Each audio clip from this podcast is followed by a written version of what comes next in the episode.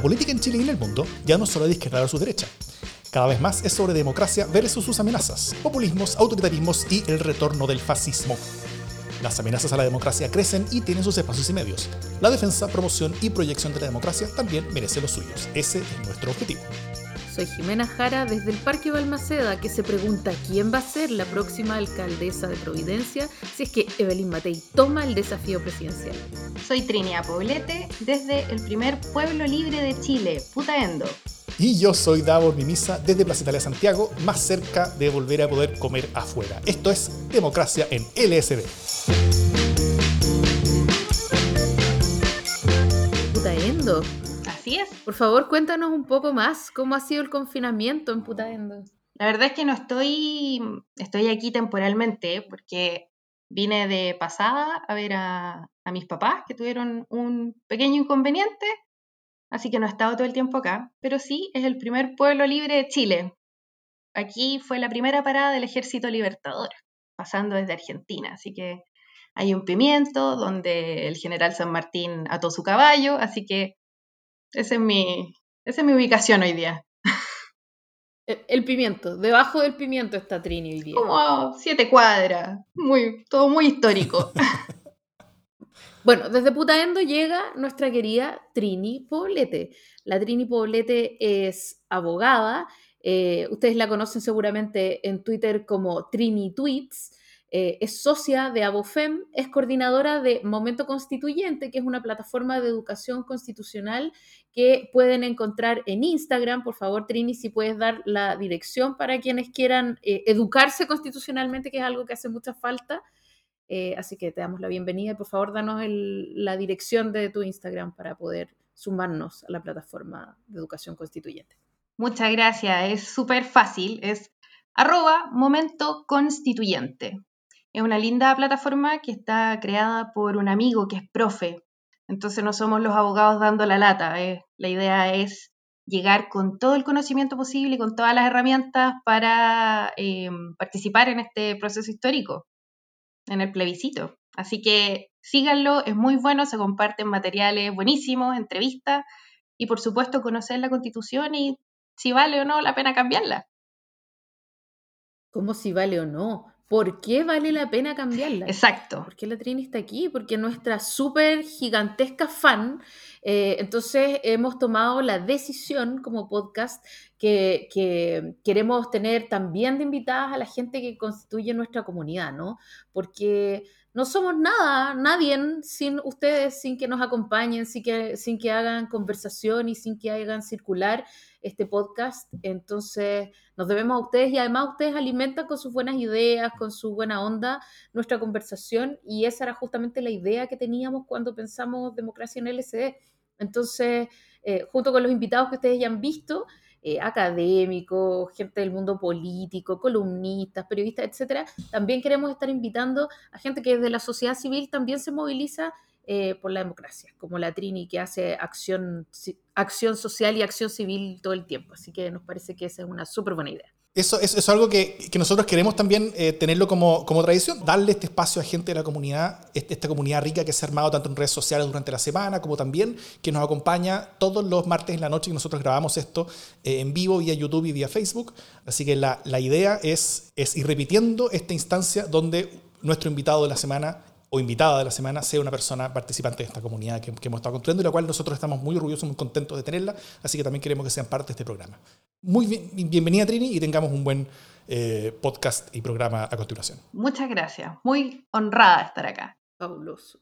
Oye, eh, vamos a hablar de, de honradez y de honestidad en un rato más también. Esos son algunos de los temas que traemos para hoy día, pero queremos partir con eh, el tema del día, que son los camioneros. No pudimos traer el, el tema del momento, que es qué le pasa, qué le pasa a mi camión, por un tema simplemente de que somos avaros y que no tenemos plata para pagar los derechos de autor, pero eh, les pedimos que en su cabeza hagan sonar a Chico Trujillo con qué le pasa, qué le pasa a mi camión, porque ese es el tema del día.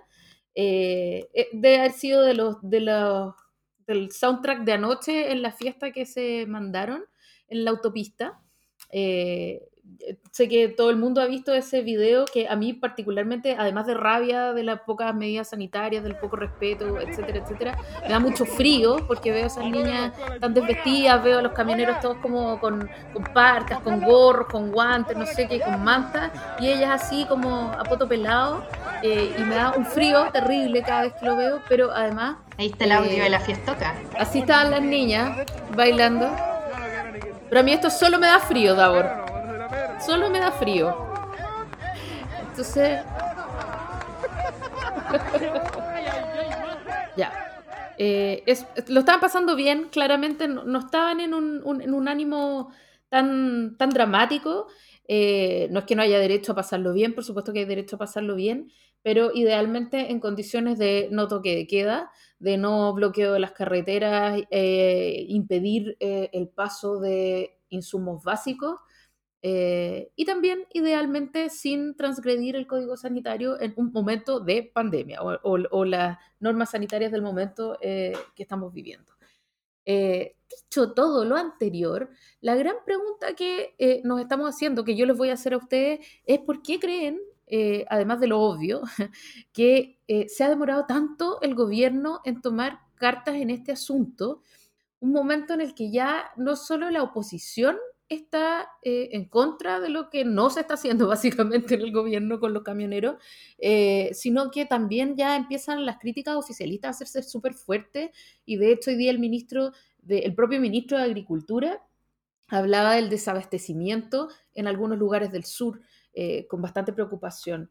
No sé cómo lo ven ustedes y qué explicaciones tiene esta conducta o no conducta. Primi. En un bonito lío se metió el gobierno. Eh, al, subirse por atrás en la micro de, de algunas reformas que se han ido aprobando en el Congreso y que obviamente no han sido de su, de su agrado, pero finalmente siempre el Ejecutivo ha buscado una forma de hacer lo propio, y hacerlo y celebrarlo y, entender que es como algo histórico que están haciendo. También eh, Felipe Alessandri lo decía, el presidente va a pasar a la historia como aquel que apoyó y empujó el proceso constituyente. Entonces, este afán de ir subiéndose a la micro, yo creo que le está saliendo muy caro al gobierno, porque a ellos los tienen apuntados los camioneros, le tienen la, la pistola en la 100, digamos, para que se aprueben ciertos proyectos que son de su interés o que son a su mejor entender buenos para ellos. Entonces, el Ejecutivo mira y le dice al Congreso, oye, porfa, pruébame estos proyectos. El Congreso le dice, oye, espérate, la verdad es que aquí nosotros tenemos que discutir, como cualquier otra ley, vamos a discutir si es bueno o es malo y resulta bien, si no bien también, pero en el fondo tú no me mandáis.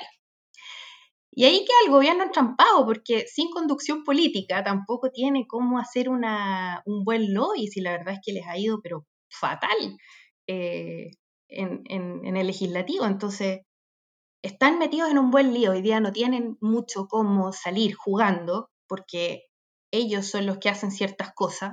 Esa es la imagen que han vendido. Eh, también en agenda legislativa que es un tema súper importante también, eh, de aprobar proyectos que son buenísimos para seguridad pública, según ellos. Em, y la verdad es que no tienen el poder absoluto de, de, solucionar este conflicto. No pueden aprobar las leyes ellos solos, tampoco lo pueden empujar con poder político. Entonces están en un bonito lío ahí. Yo creo que em, el afán de, del presidente de hacerse dueño de los acuerdos le está saliendo muy caro porque un, gremio cercano a su, digamos, a Chile Vamos, es el que se le está desbancando. Entonces, está muy complicado y no, no, no, no, le, no le veo salida desde la dirección política. Mm. Sí, claro, el, el, el, presidente de este, de este gremio, que, que, que, yo creo que es importante decirlo, no es un gremio de camioneros, o sea, no es como un sindicato de conductores de camión, no. Es un pequeño gremio que representa a algunos grandes dueños de camiones. Y las personas que están eh, en la carretera ahora no son esos dueños de camiones, sino que son las personas que manejan los camiones, a los cuales les dijeron, si no quieres perder la pega, tienes que ir a agarrar el camión que tú manejas, que es mío, y que, tú manejas, que tú estás contratado para manejar, y ponerlo en la carretera y bloquearlo. Entonces, eh, son personas que básicamente están trabajando, tal como esas, esas señoritas que, escuchamos en el audio también están trabajando. O sea, todos ahí están trabajando. Y yo por un lado me, me, me imagino lo, lo, engañada que se debe sentir la DC ¿ah? y, y, y, otros actores de la, de, la oposición que, que, que pusieron sus votos, dieron sus votos en el Congreso para eh, votar por la ley antibarricadas como forma de que, de que, el gobierno pudiera resguardar el libre tránsito de alguna manera, en, en, un momento en el, que, en el que parecía que el control callejero del Estado como que se le iba de las manos y, y, y muchos actores políticos estuvieron ahí para, para, eh, para, poner esos votos. Pero el gobierno con esto lo que hace es que revela que, que su intención no era tener el libre tránsito para todas las personas y, y no era impedir básicamente cualquier tipo de manifestación independiente de quién fuera, sino que lo que más querían era tener una herramienta, como, como queda más o menos manifiesto en, lo que está pasando ahora, era, querían tener una herramienta política para castigar a opositores. ¿ah? O sea, es el, utilizar esa ley para castigar a quienes están en contra del gobierno y están protestando, pero no usarla para quienes están a favor del gobierno y están protestando. Recordemos que el, que el, presidente de este gremio en particular fue parte como del, como del Consejo Social de la campaña de Piñera. O sea, no es no es, es, es, alguien que es de su mundo político cercano, personal, del, presidente Piñera. Y más allá, eh, después del incumplimiento de esta palabra empeñada a la oposición, eh, yo pregunto, ¿cómo el gobierno espera lograr nuevos acuerdos legislativos? ¿Quién, ¿Quién, de la oposición les va a volver a creer cuando quieran volver a avanzar en otra agenda de seguridad? ¿Ah? En, en, en, términos concretos, yo creo que la utilización selectiva de esta ley antibarricadas para beneficiar a los camioneros al final eh, lo que acaba de hacer es, que acaba de ser políticamente inviable la aprobación de los proyectos que los mismos camioneros están esperando. O sea, los camioneros están demandando una agenda de seguridad y el gobierno acaba de decirle a la oposición que en la negociación de las, agendas de seguridad el gobierno no es de confianza. Que, que el gobierno quiere estos poderes para, para utilizarlos políticamente y no para la seguridad de la población. Entonces con eso están cerrando la puerta. Básicamente cualquier tipo de acuerdo que el gobierno necesita necesita al menos algunos votos de, la oposición para aprobar cualquier cosa en el Congreso y con esta situación yo creo que no la tienen. Entonces al final yo veo que esto, esto demuestra una, una, falta de visión ¿ah? de, parte del gobierno, porque están tan, tan, tan, asediados en tantos frentes todo el día que se fijan solamente en su interés del día a día, ¿ah? como que sobreviven durante el día. Y, pero no parecen ser capaces de ver cómo sus agendas de corto plazo están al final destruyendo sus propias agendas de largo plazo. Eh, y, que, y que son muchas veces mucho, mucho más relevantes, creo yo. Sí, yo estoy de acuerdo contigo, Davor, y creo que eh, una cuestión que es, o sea, es clave justamente con, cuán confiable es o no es eh, el gobierno en esto como en tantas otras cosas, ¿no? Eh, o sea, es, es, bien dramático que además tiene la mala suerte el gobierno, para tiene la mala pata de que hay un antecedente de un paro que impedía la libre circulación hace años. Cuando Lago, justamente ese video que circuló, eh, aplicó sin ningún asco la ley de seguridad interior del Estado al tiro, ya, o sea, de inmediato. Eh, y y ese, ese antecedente además le pesa al, al, al, gobierno porque todos lo recordamos, o quienes habíamos nacido, de alguna manera lo recordamos y sabemos que se puede hacer qué es lo que procede y qué es lo lógico. Entonces, eh, ya que el PPD y la DC tengan que eh, amenazar con querella a Víctor Pérez si es que no hace lo que tiene que hacer, que es aplicar la ley de seguridad interior del Estado, eh, habla de, de, cómo están las cosas y de, y de cuándo es exigible el respeto al Estado de Derecho, ¿no? Eh, así es grave, porque es bien difícil entender por qué eh, los actos de vandalismo en contra de una estación del metro son graves y merecen la aplicación de la ley de seguridad interior del Estado, que lo son, a lo mejor, no sé si la merecen, pero, pero que son graves, hechos graves.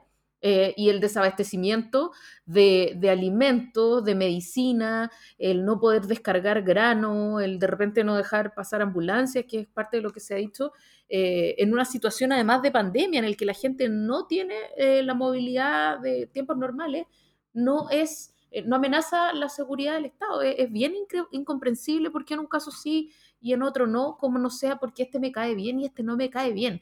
Entonces, cuando el criterio del Estado, de la República de Chile, eh, pasa a ser los amigos y los enemigos, los que me caen bien y los que no me caen bien, eh, lo, los que me apoyan y los feos potocaca, eh, a mí me parece que la cuestión se vuelve bastante más color de hormiga y sobre todo en un momento en el que estamos hablando de cambiar la constitución justamente porque ya no da más el sistema como está. Y esto lo único que hace es confirmar que en octubre no se puede sino votar apruebo y convención constitucional. Encuentro. Trini. Claro, porque además eh, uno ve que hay una, lo mismo que dices tú, estoy totalmente de acuerdo, eh, hay una lista de cosas que son inaceptables frente a las cuales se actúa con todo el peso de la ley y el Estado es rapidísimo y actúa con toda la eficiencia del mundo, pero por otro lado tenemos como un pequeño manual de todo lo que no hay que hacer, impedir la libre circulación, no respetar el toque de queda, no respetar eh, los códigos sanitarios y las cuarentenas. Y eso, eh, el, el Ministerio del Interior y Seguridad Pública dice que no genera ningún problema, así que todo bien y la verdad es que desde el otro lado uno dice, bueno, tendré que sacar la libreta y anotar cuál es la protesta que sí corresponde para seguir protestando, porque si no, si no eh, logran acallar esto, solamente van a sacar nuevas ideas para una protesta, lo cual socava eh, de una forma súper fea el Estado de Derecho, un Estado que funciona a veces sí y a veces no, y como dice la Jime, con los que me caen bien, buen y ondi, pero por otro lado, elijo súper arbitrariamente la aplicación de las leyes. Entonces, eh, es súper complicado y la verdad es que es súper riesgoso también a, mirar a futuro. Cómo uno se relaciona con el Estado. Mm. Es lamentable. Sí, a lo que. estoy, de acuerdo. a, lo que decía la Jimmy antes sobre, sobre, sobre, la aplicación de la ley de seguridad interior del Estado, yo no sé. Creo que, creo que es súper discutible si es que en esto merece, si es que en otro no merece, si es que en otro sí merecía. Eso es un tema legítimamente discutible. Lo que no es legítimamente discutible es la consistencia eh, de, cómo el Estado trata situaciones que son homologables entre sí. Eh, y cuando la única diferencia que explica el cambio de mano es, eh, es el interés político de corto plazo del gobierno, es horroroso. Eso es un daño que se le hace a todo el sistema, a toda la democracia. O sea, estamos viendo cómo personas están utilizando al Estado y y ni siquiera el Estado, sino que a la fuerza del Estado para su beneficio político. Y eso es algo que, que, realmente es duro, porque no le entrega garantías a, ninguna, a, nadie, a ninguna persona. La, la, señal que le está dando eso a, los, a los ciudadanos, a los electores, es que, es que van a hacer lo que quieran y lo que necesiten para, para tener poder, tener más poder, aferrarse al poder. Eh, y eso es algo que yo creo que es muy, muy, muy grave.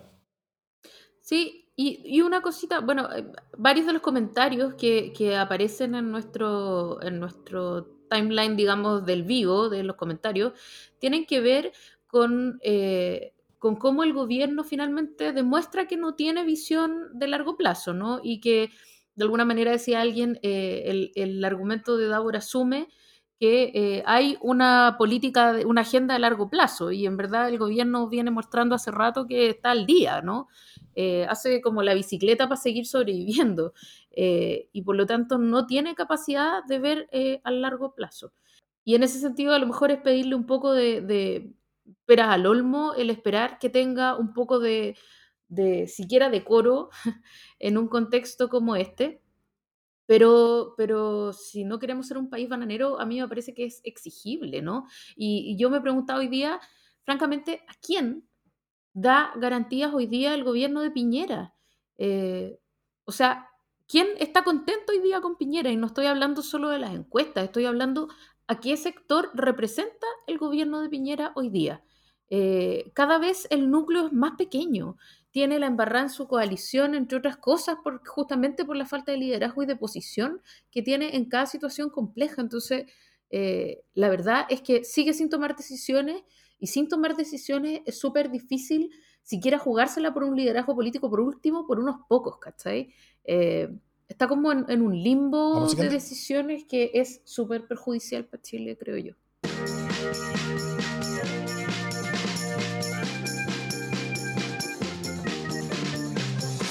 Longueira ha vuelto.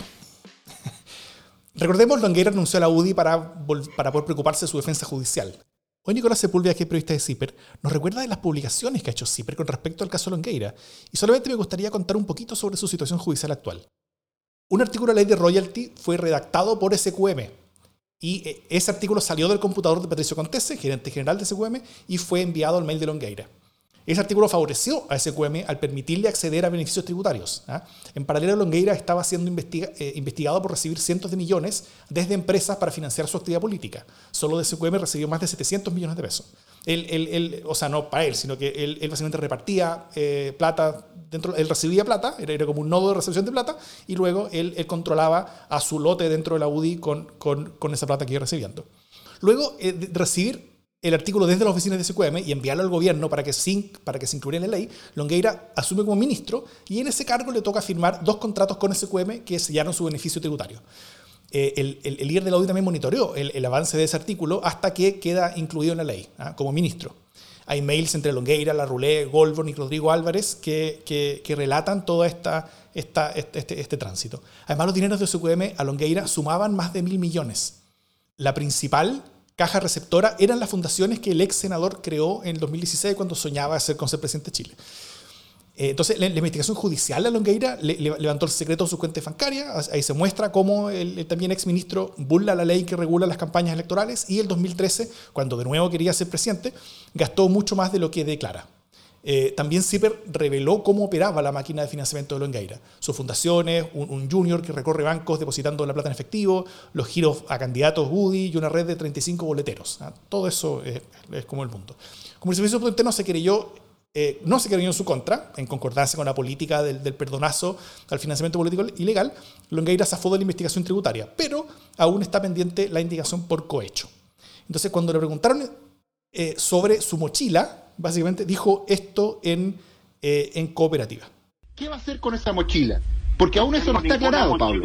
No tengo mochila porque no tengo tejado de vidrio. Métetelo en la cabeza. No ¿Mm? tengo mochila, compadre. Me da lo mismo que los comunistas. ¿Tú sabes quién es la Horbit? ¿Sabes quién es o no? ¿Conoces perfectamente quién es o no? Es la comunista penalista que está en el Consejo Oficial del Estado. Me han perseguido. Perdón, pero usted tuvo arresto domiciliario nocturno, tuvo arresto. No te preocupes, compadre. Si los comunistas me han perseguido porque buscan un asesinato de imagen. Pero yo no tengo tejado vidrio, no tengo complejo. Entonces, a otro con eso. Así que no sigan con eso. No tengo mochila, compadre. Camino por la calle con la frente en alto y las manos limpias. Se lo dijo el no, que no, hubo nadie más honesto que yo en la política chilena, compadre. Su juicio no termina, ¿ya? Y en una entrevista al Mercurio el domingo anuncia que volvía a la UDI, que votaba a prueba, que sería candidato a la convencional y que quería ser presidente de la UDI. O sea, de poco noticiosa esa entrevista no pecó. Por la importancia de Longueira en la historia de, y crecimiento de la UDI, su sola presencia es muy potente, a, niveles quizás más que políticos, sino que incluso eh, carismáticos o casi místicos. ¿ah? Eso mueve y moviliza a mucha gente. En la segunda de, ayer lunes habían al menos tres diputados de la UDI que anunciaban su paso al estado de reflexión eh, en torno al plebiscito. Pero, pero a diferencia de todas las reflexiones anteriores, estas son de personas que rechazan a tal vez pasarse a la prueba. ¿ah? Si Pablo estaba tan convencido de la prueba, entonces había que repensar las cosas. Y eso cambia la marea de, de, todo esto. La ciudadanía ha estado muy estable en su apoyo a la prueba, pero los apoyos políticos, particularmente en Chile Vamos, se habían estado pasando desde la prueba al rechazo la llegada de Longueira no solamente pone un paralelo a esta, marea, sino que la hace cambiar de dirección. Y eso es, muy potente. Entonces, eh, ahora incluso dentro de la derecha es el rechazo el que va en retroceso y el apruebo el que va avanzando. Entonces, ¿cómo ven este nuevo escenario? ¿Puede Longueira dar vuelta a las cosas? ¿O es en esa horrorosa y prepotente entrevista en cooperativa donde no tenía básicamente respuesta, sino solamente pachotada ante la principal pregunta que le iban a hacer de, ahora en adelante, y solo parece estar demostrando que es un líder de otra época y que no, y que no logrará conectar con nadie hoy en día. Eh, ¿Podrá Longueira dar, dar, vuelta a las cosas? ¿Cómo, ¿Cómo queda el tema de la prueba versus el rechazo ahora en una derecha donde la marea parece estar cambiando? Que, bueno, tienen una linda jalea ahí, por lo menos en la UDI. Han estado con harto movimiento en los WhatsApp. Eh, bueno, ya partió eh, Joaquín Lavín, que también es una, figura súper importante, pero Longueira es de lo histórico y de los que se fueron en la reflexión, em, en la profunda y, con, todo este misticismo de irse a vivir al sur, una barba frondosa. Em, hay algunos que dicen que está viviendo en una realidad paralela, que se volvió loco, pero yo creo que él está leyendo cómo ser más efectivo de cara a este proceso constituyente eh, en sus convicciones. O sea, ya entendiendo que el apruebo es una opción ganadora, entonces donde está la pelea es eh, en, ser convencional, derechamente. Entonces, él va para allá. Yo creo que mm, eh, sigue pesando. Obviamente, después de la entrevista de cooperativa, dan ganas de que sus seguidores le manden un queque, pero de risa, para que pueda controlar los nervios, porque eso le juega súper en contra, pero yo creo que él está siendo eh, más vivaracho, está mm, sumando apoyo. Ahora yo, es raro porque uno dice, ¿cómo tanta fractura en, un, en uno de los partidos que más cohesionados actúan? O sea, ellos son un, frente súper cohesionado, entonces que se fracture así y que además lo ventilen de esta manera. Eh, estoy recordando ahora lo que dijo Evelyn Matei respecto a, a Longueira, o sea, muy duro. Le tiró la cadena con todo, porque le recordó que él era básicamente lo que eh, la manifestación máxima de la corrupción que nos había llevado a, esta, a este estallido horroroso, por lo demás, del 18 de octubre. Entonces, una persona así no podía volver a la política libre de polvo y paja, mucho menos el presidente de su partido, que no sé de dónde habrá sacado ella que es tan eh, digamos, eh, como fuerte moral, porque digamos que tienen varios, más de un, más de un miembro medio, medio formalizado que... Em, pero es raro, entonces da para pensar uno que es más desconfiado, quizás que están, que están pensando y que están tramando, como a quién le están hablando, a qué, em, ¿A qué público quieren salir a captar? ¿Quiénes? Porque van a salir en alguna parte y uno dice, bueno, a lo mejor divide y conquistarás. De que son súper buenos planificando sus candidaturas, lo son. Entonces, em, está buena la teleserie, pero uno queda súper cachudo con lo que está pasando. Esto no es habitual. No es habitual lo que está pasando en la UDI. Sí, yo creo que está pasando básicamente porque eh, porque el gobierno dejó ahí un vacío. Eh, no es que quiera echarle toda la culpa al, gobierno actual, ¿ah? eh, pero casi. pasó que, mira, fíjate que uno piensa que eh, Piñera quería calmar las aguas en la derecha y se llevó el conflicto a la moneda. Hace unas semanas estábamos, para el cambio de gabinete, estábamos hablando con Dauri Lapía a propósito de cómo quiso absorber el conflicto de la derecha llevándose a Desbordes y a Lamán. Eh, y eso, en la práctica, lo que pasó fue que paralizó a RN, eh, le dejó la cancha libre al rey de los matinales en la derecha, además de Cast, por ejemplo, que, que, por supuesto que se escapa por la derecha, pero le dejó la cancha libre a, dos matinales, al matinales, acá Lavín. Eh, y resulta que Lavín salió a decir apruebo y ahora se da una cuestión muy increíble que es que Lavín y Longueira se están peleando por quién es el más apruebo de los dos, ¿no? Eh, pero, pero eso ocurre básicamente porque se produce un desbalance en las cabezas que están normalmente o que deberían estar normalmente eh, pensando a la derecha, creo yo, ¿no? Eh, se, absorbe a dos figuras súper importantes que también llaman a los valores del sector de la derecha. y entonces resulta que hoy día lo que vemos en la pantalla es como una reedición de los años 90, pero así como versión años dorados, con Longueira y Evelyn Matei tratando de retomar el control de los partidos, de sus partidos respectivos, en nombre de unos como valores que se han olvidado y, y, y Lavín trastocando todos sus valores, por supuesto, con tal de ser votado, pero Longueira y Matei son como, se, quieren erigir como ideas de, una, de, un, de, una salvaguarda moral de los principales, o sea, de los principios de la derecha, ¿no? Y concretamente de la UDI. Eh, entonces, me parece a mí que, todo este escándalo tiene que ver básicamente con que la derecha está en un proceso en el que se ve muy acogotada, eh, tiene grandes dramas para modernizarse, que era como la corriente de, de, desborde. Eh, desborde se fue a la moneda, así que con eso ya se quedó callado. Alamán se fue a la moneda. y entonces eh, salió Evelyn Matei a pegarle a Lavín y a decir, no, ¿sabéis qué? Si, ¿sabéis qué? Si, si nadie quiere ser presidente como en la ley o en, los, o en los valores de la derecha, yo estoy dispuesta a pelear esto. Y, y, Longueira, que siempre quiso ser presidente y se le cayó la candidatura en el peor momento, eh, dijo, aquí es tirar y abrazarse, pues, ¿cachai? Entonces, eh, Ahora, toda esta cosa, como que toda esta entrada triunfal que hizo en, la entrevista del domingo, que era súper buena y que estaba llena de buenas cuñas, ¿no? Esta idea de que yo voy a votar a prueba y voy a votar a eh, convención constitucional porque, porque en el fondo los valores, no tengo ningún problema en defender mis valores en la convención, que es una cuestión bien hábil y que de alguna manera siento yo es una lección aprendida respecto del sí y el no, porque ellos en el fondo llevaron la idea del sí hasta el final y por Dios que les ha penado defender el gobierno de Pinochet y querer la continuidad de Pinochet, en vez de haber dicho, ¿sabéis qué? Votemos todo que no eh, y luego defendemos a nuestro candidato, ¿cachai? Se han pasado la vida teniendo que, que explicar por qué votaron que sí a Pinochet. Entonces creo que esa es una lección aprendida y decir, ¿sabéis qué? Cuando la cuestión está tan hecha, ¿para qué vamos a fracasar tan estrepitosamente? Y entonces, ya, vamos a la pelea desde adentro, ¿no? Mm. Eh, finalmente hoy día la UDI está, eh, o, han querido quienes dicen aprobar, eh, en el dilema que estuvo de alguna manera, con todas las proporciones guardadas, por favor, eh, el dilema del Partido Comunista el 88, ¿no? El si, si, si se salía de la conversación o si entraba en la elección, ¿no? Eh, es decir, hoy día la UDI está a punto de fracturarse por si aprueba o, rechaza. Es una cuestión bien interesante. Eh, a tal punto tiene eso tensada la UDI. Y por supuesto con Jacqueline Van Rieselberg y Marcela Cubillos como guaripolas del rechazo eh, a como de lugar.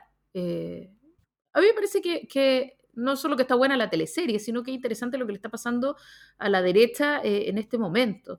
Porque finalmente la UDI se ve obligada a entrar en el juego democrático, que es una cuestión que no le ha gustado mucho históricamente, pero también tiene ahora un competidor por la derecha, que es Cast. Y eso mm. la obliga a repensar su lugar eh, en la derecha y, tiene que resolverlo si no quiere quedar como la loquita del barrio, ¿no? Sí. Así que... Hay, hay, hay creo que una, una, una como crisis emocional hoy día dentro de, dentro de, esta derecha por el rechazo, porque, porque ven que efectivamente eh, no se están moviendo los números, ven que no están convenciendo a nadie, ven que su propio electorado no, no, está con ellos acompañando el rechazo, el electorado de derecha está partido con, con, con mitimota entre rechazo y apruebo, eh, mientras la gran mayoría de los partidos están por el rechazo, salvo, salvo Evópoli, que acaba de cambiar ahora desde, la prueba hasta la, hasta, hasta, hasta, la libre elección, del mismo fin de semana donde, donde llega Longueira a decir que hay que, que, hay que hacer apruebo y que, y, que, y que todos los que voten cualquier otra cosa se pasan de giles, con lo cual dejan completo ridículo el nuevo cambio de la UDI. Eh, eh, en, en, la misma, la, segunda de, de, de, lunes decía que, que, se hablaba sobre un bajón anímico ¿ah? entre los partidarios del rechazo. Eh, donde, sobre todo en la UDI, obviamente, su presidente Jacqueline Berresberg decía que, que, estaba pensando en simplemente no ir a votar. ¿ah? O sea, como, eh, como, como forma de evitar la, la debacle y la, y, la, total capotera, diciendo que, que, esta cosa como que no tiene ninguna legitimidad por la pandemia, cosas así, cosa que no decía hace, hace una semana cuando, cuando los partidos sí estaban con fuerza yéndose el rechazo. Eh, lo otro es que también eh, logra Longueira, bueno, deja en ridículo como, como, como, que, como que deja offside a, a, todos estos grupos que se han estado pasando el rechazo últimamente, desde, desde, desde Jaime Belolio, que, que, que, que, que quedó protegido porque se fue al, gobierno, pero, pero, pero parte de Bópoli eh, y entre otros actores, eh, y, y, y, los deja todos en una posición bien incómoda. Pero yo creo que lo más interesante tal vez es que todos los partidos de Chile Vamos quedan divididos eh, y conflictuados en este plebiscito. Todos, o sea, sin, sin excepción ahora. Bueno, excepto el PRI, pero nunca hablamos del PRI. Eh, hasta la UDI incluso. Eh, esta, esta configuración como que complejiza el entender qué cosa ser rechazo y qué cosa ser apruebo, porque, porque no es el que, el que está más a la derecha rechaza y el que, el que está menos a la derecha aprueba. ¿ah? No es así la configuración ahora. Porque Longueira toma a la derecha, que mucha gente que está rechazando. Entonces, eh, yo creo que queda la duda en, términos de, análisis político de, de construir eh, cuál es el clivaje que está, que, que, está en este momento dividiendo la derecha en torno a este tema. Y es algo que va cambiando también y que, y que está cambiando, hasta hace un par de semanas estaba cambiando dirección hacia el rechazo, ahora está cambiando dirección hacia el apruebo. Y, y yo creo que esa es, es, una buena pregunta eh, eh, para hacer. En todo caso, si me preguntan a mí, yo creo que efectivamente la, la, la estrategia de intentar que el, que el rechazo tenga más de un tercio, cosa de poder dar como señal de que esa es la derecha y que por lo tanto hay cierta tranquilidad de que, de que la derecha va a tener al menos un tercio de, de, los cupos en la Convención Constitucional, eh, era una estrategia perdedora completamente porque ya la mitad del electorado de derecha estaba en la apruebo. Entonces, eh, realmente e, era un número al que no iban a llegar e iba a, lograr que ellos artificialmente iban a demostrar un poder electoral menor al que realmente tienen. Entonces creo que el, que el, camino que, que, presenta Longueira eh, es mucho más lógico, o sea, el, el, evitarse esta derrota, pero, pero para, para, para, para simplemente no asumirla y, y, y competir derechamente a la, la, siguiente, que es para los convencionales. Pero eso, tiene un, es, eso viene con una crisis emocional, porque muchos, eh, muchos líderes de la derecha habían construido una relación emocional con el rechazo. Entonces ahora soltarlo es, algo que es muy duro. ¿ah? Eh, eh, eh, ahí, necesitan como, como, como, transcurrir una especie como de duelo para, para, para, para, poder dejar esto y, y, poder avanzar hacia, hacia, hacia lo siguiente, porque lleva mucho rato diciendo que hay que rechazar porque la violencia, porque la... Y, y, todas, todas esas palabras que dijeron tantas veces, que se dijeron a sí mismos tantas veces, que le decían a sus hijos, que, que decían en los matrimonios, que decían a, a, todo el mundo sobre por qué hay que rechazar, porque aprobar era estar, era, era, era, ceder ante la violencia que, que generaba esta, esta, esta constitución que es fruto de la violencia callejera y finalmente ellos van a estar aprobando también, deshaciéndose de todas sus palabras, es, es muy duro realmente. Entonces hay ahí un, un, un, tránsito, yo creo que psíquico y emocional, que ellos van a necesitar no sé qué tipo de terapia grupal para, para poder superarla, pero, pero, pero no lo veo fácil para nada. En muchos casos hay mucha gente que no lo va a lograr, que no va a hacer ese tránsito en forma, en, forma efectiva. Sí. Jacqueline Van Rieselberghe, por lo pronto, ¿no? O sea, es cosa de recordar su, puchero y, sus y sus permanentes pucheros cada vez que alguien le pregunta por el plebiscito, ¿no? Y, decir, no, no quiero, creo que no voy a ir a votar, o sea, ya eh, niñerías máximas. Pero, pero sí, a mí me parece que, alguien pregunta, eh, no sé cómo lo ven ustedes, me interesa también escucharlo, el, ¿cómo ven si, si la derecha más dura va a tener, va a alcanzar el tercio que, que plantea para poder bloquear en el fondo el avance de, de ciertas iniciativas, ¿no? ¿En la Convención Constitucional? Sí. Sí, yo, yo creo que, que, pensar que la derecha no va a tener un tercio es, pensar una cosa muy, muy extraña. Por eso mismo era tan raro de que ellos estuvieran como asociando su resultado de la convencional con el resultado en el plebiscito. Como que asumiendo que toda la derecha iba a votar rechazo. eso, eso ya no iba a ocurrir. Entonces es, ridículo. Yo creo que sí van a tener un tercio. Ahora, ese tercio no va a ser, eh, no va a ser un bloque. Y, y, la gracia es que, es que eh, probablemente ellos van a tener veto con respecto a qué materias no se tocan en la Constitución. ¿No es cierto? Pero ellos van a necesitar meter algunas cosas en la Constitución. Y para eso van a necesitar un apoyo de mucha más gente. O al menos eh, eh, algunos de ellos van a estar dispuestos a unirse a una mayoría más, del otro lado para poder lograr que ciertas cosas queden en la Constitución. Cosas que, después no queden al, amparo de, decisiones legales que van a tener mucho menor quórum. Por ejemplo, la, independencia del Banco Central. Por ejemplo, eh, hartas harta otras cosas que, que, a la derecha le son muy importantes. Entonces, para cada una de esas cosas que la derecha quiera lograr meter en la Constitución, aunque no las meta con, la redacción que yo le gustaría, pero que quieren la Constitución por último, con una, con redacción negociada, ellos van a tener que ceder otras cosas que ellos no van a haber querido meter ahí. Entonces, e, e, efectivamente, yo creo que la derecha va a tener harto poder, pero, eh, la característica negociadora interna de la Convención Constitucional va a hacer que, el resultado sea finalmente muy negociado y ellos estén obligados a negociar y que no va a ser viable eh, el hecho de que ellos se unan como bloque a decir que no a todo, porque después ellos también tienen intereses de cosas que, ellos quieren que quieran escritas en la Constitución. Y, para que esos intereses queden plasmados en la Constitución, van a tener que negociar y ceder otras cosas. Por supuesto. Además que hay un, hay un efecto que yo creo que están em, dándose cuenta algunos, los que tienen un poquito más de visión de futuro, de las películas que se habían pasado respecto a la prueba y la Convención Constitucional em, y esta hoja en blanco, y como que ellos estaban solos contra el mundo con por defender con todo lo posible el derecho a propiedad y la verdad es que nadie estaba muy atacado de mantener el derecho a la propiedad, por ejemplo, que, era como su caballo de batalla, o la independencia del Banco Central, como decía Davor, eh, y esas cosas eh, como que han ido, se han ido diluyendo, o sea, el tema de la hoja en blanco eh, fue absolutamente fracasado en, en la mayoría a quienes se les ha preguntado eh, cuál, cuál va a ser su voto. O sea, las encuestas son, siguen siendo súper claras.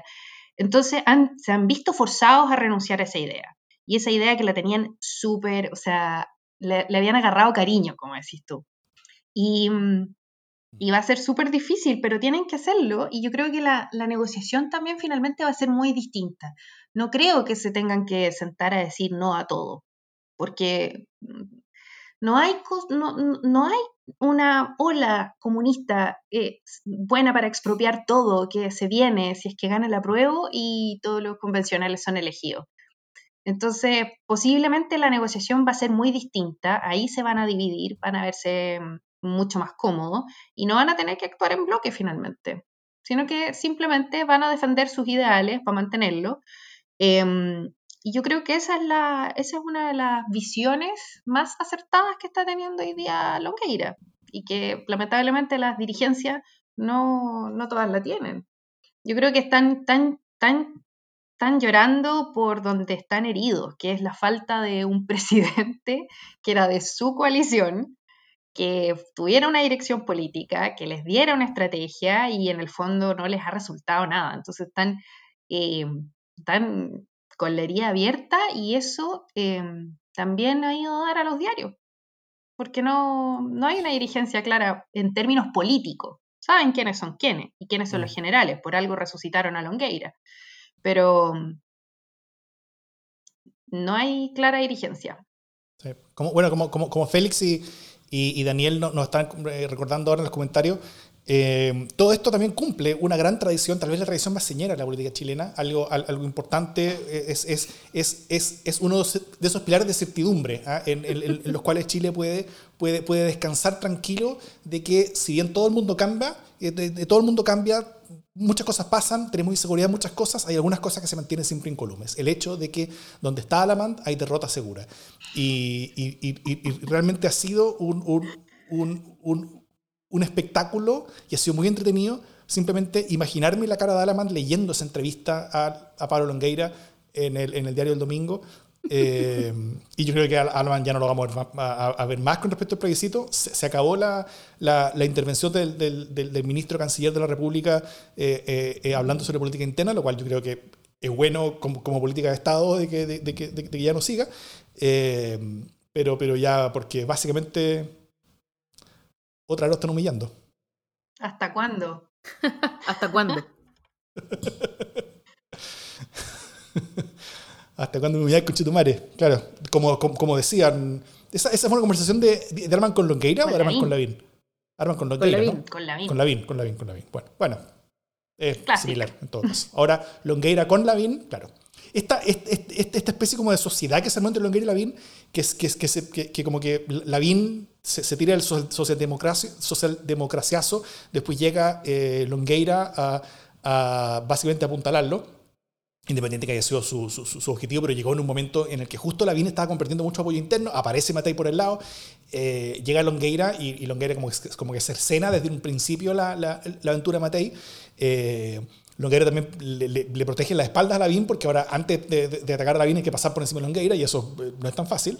Y, y, y, todo este interés que yo creo que él tenía el gobierno eh, sobre, lo, sobre esta candidatura de, de Matei, cosa de mantener a Lavín contenido y que, y que no se escapara tan pronto del gobierno como si fuera, como si el gobierno fuera un pato cojo, eh, también fracasó. O sea, acá los que perdieron rotundamente fueron, eh, por un lado, Matei, que salió perdiendo el tiro, Perdió también, bueno, Alaman, que, que, se puede esconder en su, en, su ministerio, pero sobre todo pierde Piñera, en el sentido de que, de que, de que esta presencia de Longueira eh, lo, ya, ya lo, lo, lo, convierte de forma oficial, oficialmente, y, y, y amigo, date cuenta, ¿cachai? Pato cojo. Ya, pero cojo así cojo tetrapléjico, ¿cachai? como en términos tendiente a o sea, realmente mal como mal, no, no, no puede moverse nada, o sea, no como usando esa metáfora sí. que cada vez más mala de la movilidad reducida, como que no, de verdad no tiene para dónde tirar, ¿cachai? Eh, así que nada, como que no sé quién va a venir ahora a salvarle la vida eh, a, al gobierno de Piñera, porque queda demasiado gobierno para el nivel de inmovilidad en el que está eh, y ojalá que algo, algo pase, que, mm. que, sí. que, lo borre de pronto. No, ya no, pero que, pero que permita eh, llevar adelante esta aventura. Así que eso me deja aún más exultante de las posibilidades que tiene octubre para nuestra primavera. Así es.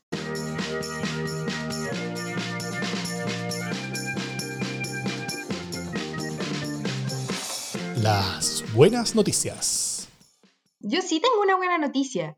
porque, y ha sido súper poético, porque ya que estoy eh, excepcionalmente en el primer pueblo libre de Chile, les voy a contar que acá eh, han pasado años de sequía horribles. Em, ha sido una de las zonas con Petorca, ¿cierto?, más afectadas porque no, no hay agua, pero sí Putaendo tiene una reserva muy interesante y muy buena, que son los glaciares de roca. Y, y acá la gente vive de lo que cultiva y los crianceros viven de sus animales, entonces lo quieren mucho y lo protegen. Em, lamentablemente, el 17 de marzo de este año, el, el CEA, el Servicio de Evaluación Ambiental, negó la participación ciudadana de los habitantes de Putaendo en la discusión de un proyecto minero que se llama Minera Vizcachitas y que tiene programado hacer unos sondajes justamente en el sector de los glaciares de roca. Y eso puede impactar gravemente em, los recursos hídricos acá en Putaendo. Habiendo sido rechazado, la Corte de Apelaciones de Valparaíso eh, la semana recién pasada eh, revocó esta resolución y le otorgó participación ciudadana a los habitantes de Putaendo en la discusión de este proyecto. Y que yo creo que es fundamental y es una muy buena noticia que se escucha a la gente en este tipo de cosas. Buena noticia. Jimé, ¿tienes algo tú? Sí, em, tengo una buena noticia que tiene que ver básicamente con el Premio Nacional de Literatura que este año fue para el Icurachi Wailaf, que me parece una buena decisión, a pesar de que adscribo a la necesidad feminista de eh, sumar más nombres femeninos también al Premio Nacional de Literatura, sobre todo en un año en el que había tan buenos nombres como Rosabetti Muñoz, que es fabulosa, eh, y la Carmen Berenguer, que también es una tremenda artista de manera súper integral, pero de todas maneras me parece súper bien. Eh, el Icura ha hecho una larga carrera en las letras y, ha tenido además una gran interlocución con distintas corrientes culturales. Eh, tengo el gusto de tener autografiada su, su versión de la Araucana en Mapudungún. Eh, ha hecho, de verdad que ha sido una tremenda contribución en el diálogo poético, así que nada, yo como que estoy contenta, eso me alegra, me parece una buena noticia. Muy buena noticia. A mí simplemente me, me, gustaría compartir una buena noticia gracias al liderazgo del presidente. ¿ah? Creo, creo, que hay algo, algo bueno que pasó. Escuchemos.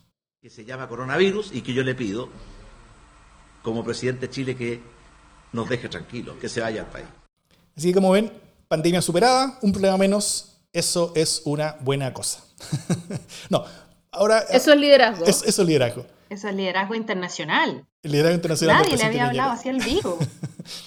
Hay que tener imaginación y creatividad para hacerlo, ¿no? Bueno, más en serio, me gustaría destacar la campaña por el apruebo de, que está haciendo la, organización llamada Democracia es Diálogo, organización a, la que pertenezco también, es una de las 150 organizaciones que tienen democracia en su nombre y en las cuales pertenezco.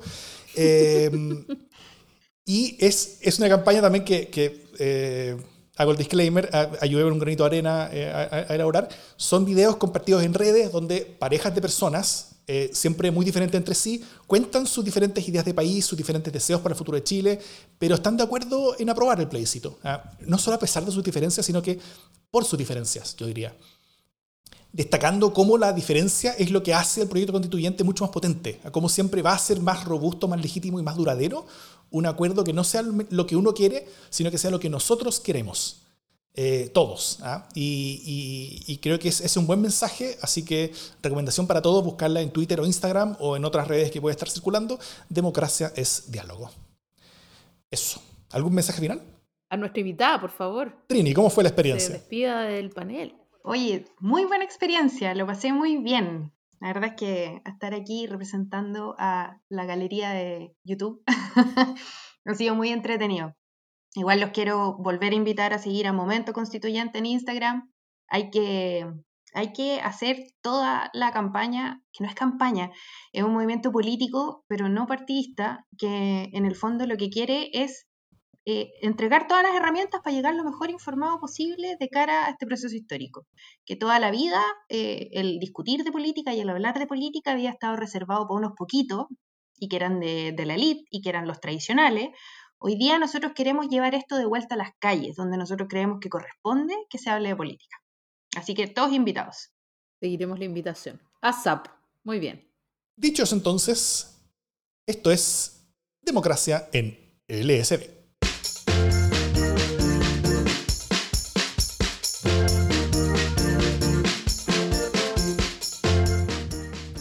Eso fue todo. ¿Cómo fue ver las cosas desde el otro lado de la pantalla, Nene? ¡Qué nervios! Nervioso. Estaba muy nerviosa. ¿Por qué? Oye, ¿Por ya, qué? ¿qué dice, la, ¿qué dice el respetable respecto de la participación? Aquí sale Trini a la constituyente, ¿cachai? Muy Ya. bien, muy bien. Oye, qué bacán eh, compartir el espacio, es súper entretenido en verdad.